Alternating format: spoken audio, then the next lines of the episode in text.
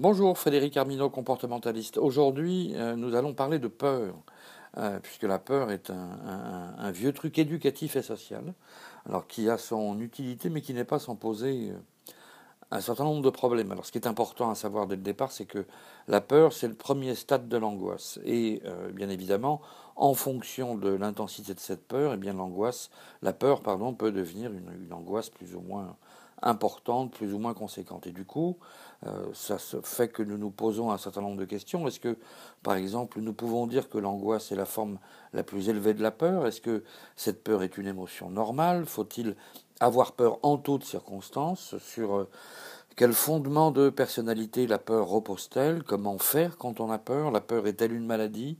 Comment faire pour ne plus avoir peur?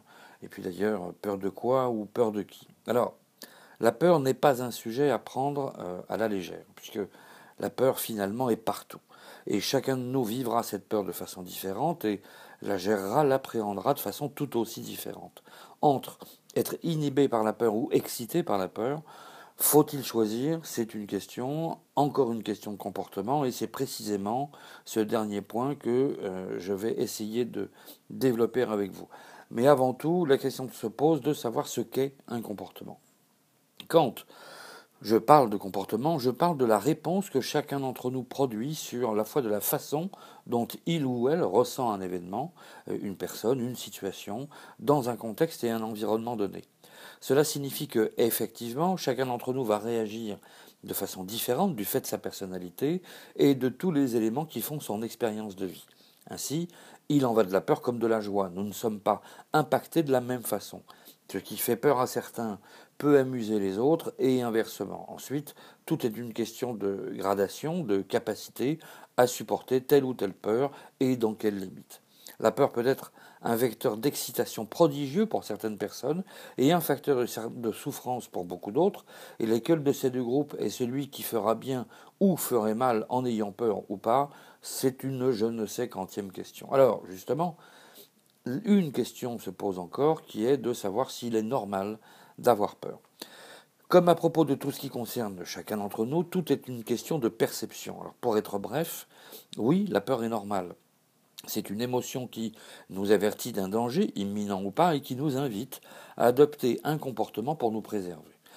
D'aucuns disent que les gens qui n'ont pas peur sont dangereux. Alors c'est peut-être le cas si des personnes euh, ne prennent pas garde à leurs propres limites et se mettent en danger de façon irresponsable ou mettent les autres en situation de danger.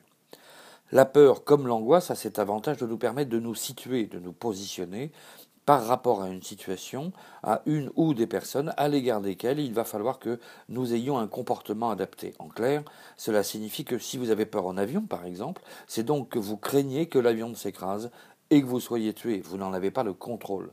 Cette peur légitime, puisque c'est la vôtre et que vous en avez le droit, est liée au fait que vous avez conscience par rapport à vos comportements habituels que vous n'arrivez pas à objectiver quant au fait que, une fois dans les airs, c'est pas vous qui contrôlez la situation.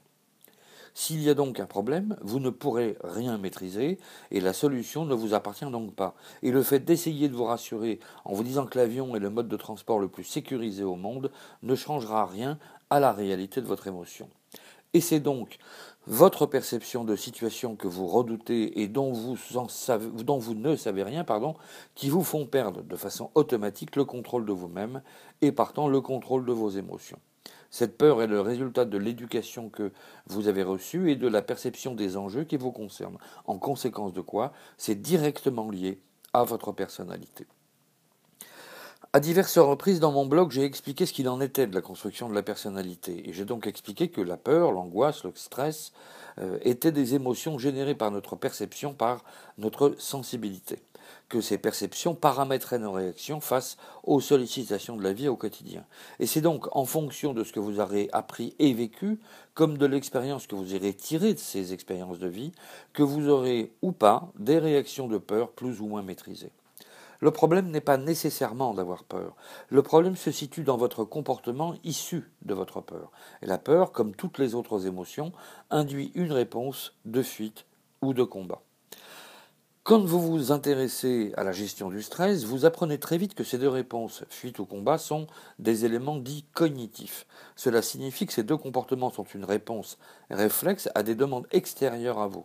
C'est comme cela qu'en fonction de votre éducation, vous aurez ou non la peur du gendarme, la peur de mal faire, la peur de vous exprimer en public, la peur de séduire. Alors je m'arrête là parce que tous les sujets finalement sont susceptibles de générer de la peur.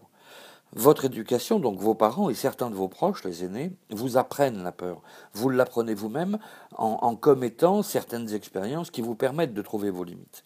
Et c'est donc en fonction de la perception que vous aurez de certains dangers et de vos objectifs de vie, qu'il s'agisse de vie sociale, affective, économique, professionnelle ou sentimentale, que vous combattrez ou fuirez pour vous protéger face à ce que vous vivez comme agréable ou douloureux et vous serez éventuellement confronté à des dilemmes comme de vouloir dépasser votre peur et de ne pas y arriver. Alors le résultat est connu, c'est ce qu'il est généralement convenu d'appeler l'inhibition.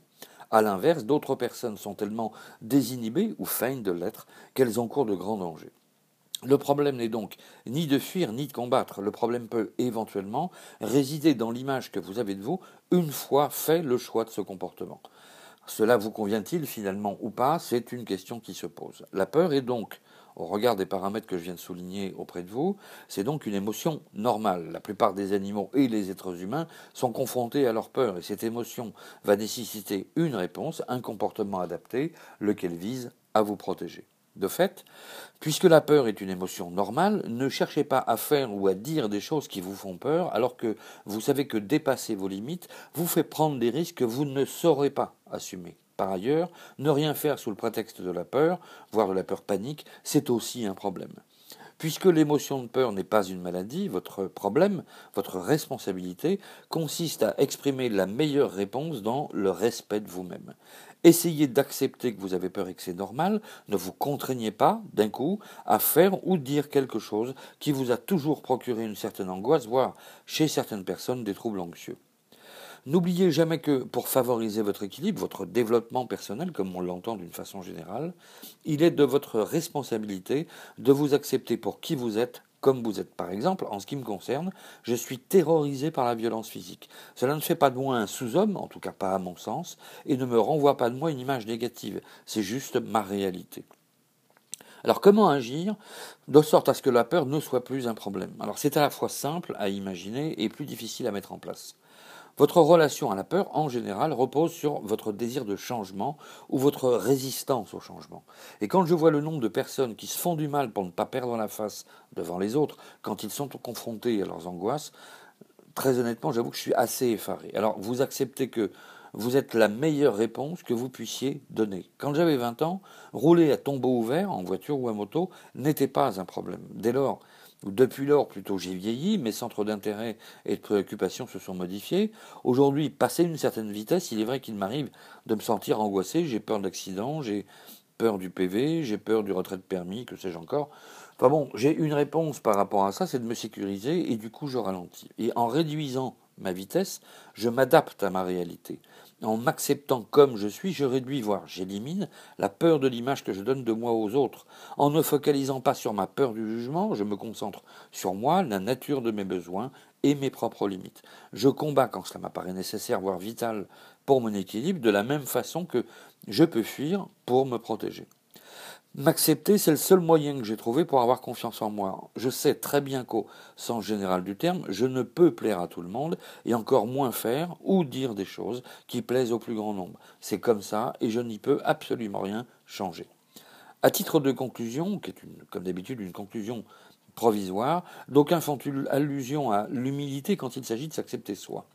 Les mêmes ou d'autres vont jusqu'à parler d'humilité et de confiance en soi. Mais sont-ce les mêmes qui, tous humbles qu'ils soient, sont empreints de honte et de culpabilité quand ils ont le sentiment de ne pas avoir eu un comportement adapté, quand leur peur les a dépassés?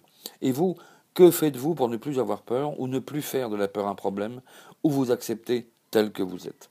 Alors si vous décidez ou si vous choisissez plutôt de faire quelque chose à propos de votre peur, pour gérer votre stress, euh, votre stress, pardon, euh, avoir confiance en vous, avoir de, vous une estime suffisamment positive qui vous euh, donne un sentiment de sécurité, eh écoutez, je vous invite à découvrir en dessous de la description de ce podcast un lien vidéo qui vous permettra justement de traiter ce problème de la peur et dans toutes les situations, ou la plupart des situations qui vous concernent, de retrouver estime et confiance en vous. Donc le lien est en dessous euh, dans la description de ce podcast. Et puis n'hésitez pas à faire des commentaires ou à me poser toutes les questions que vous souhaitez. Je vous souhaite une excellente journée et encore une fois, je vous remercie et de votre intérêt et de votre confiance. Au revoir.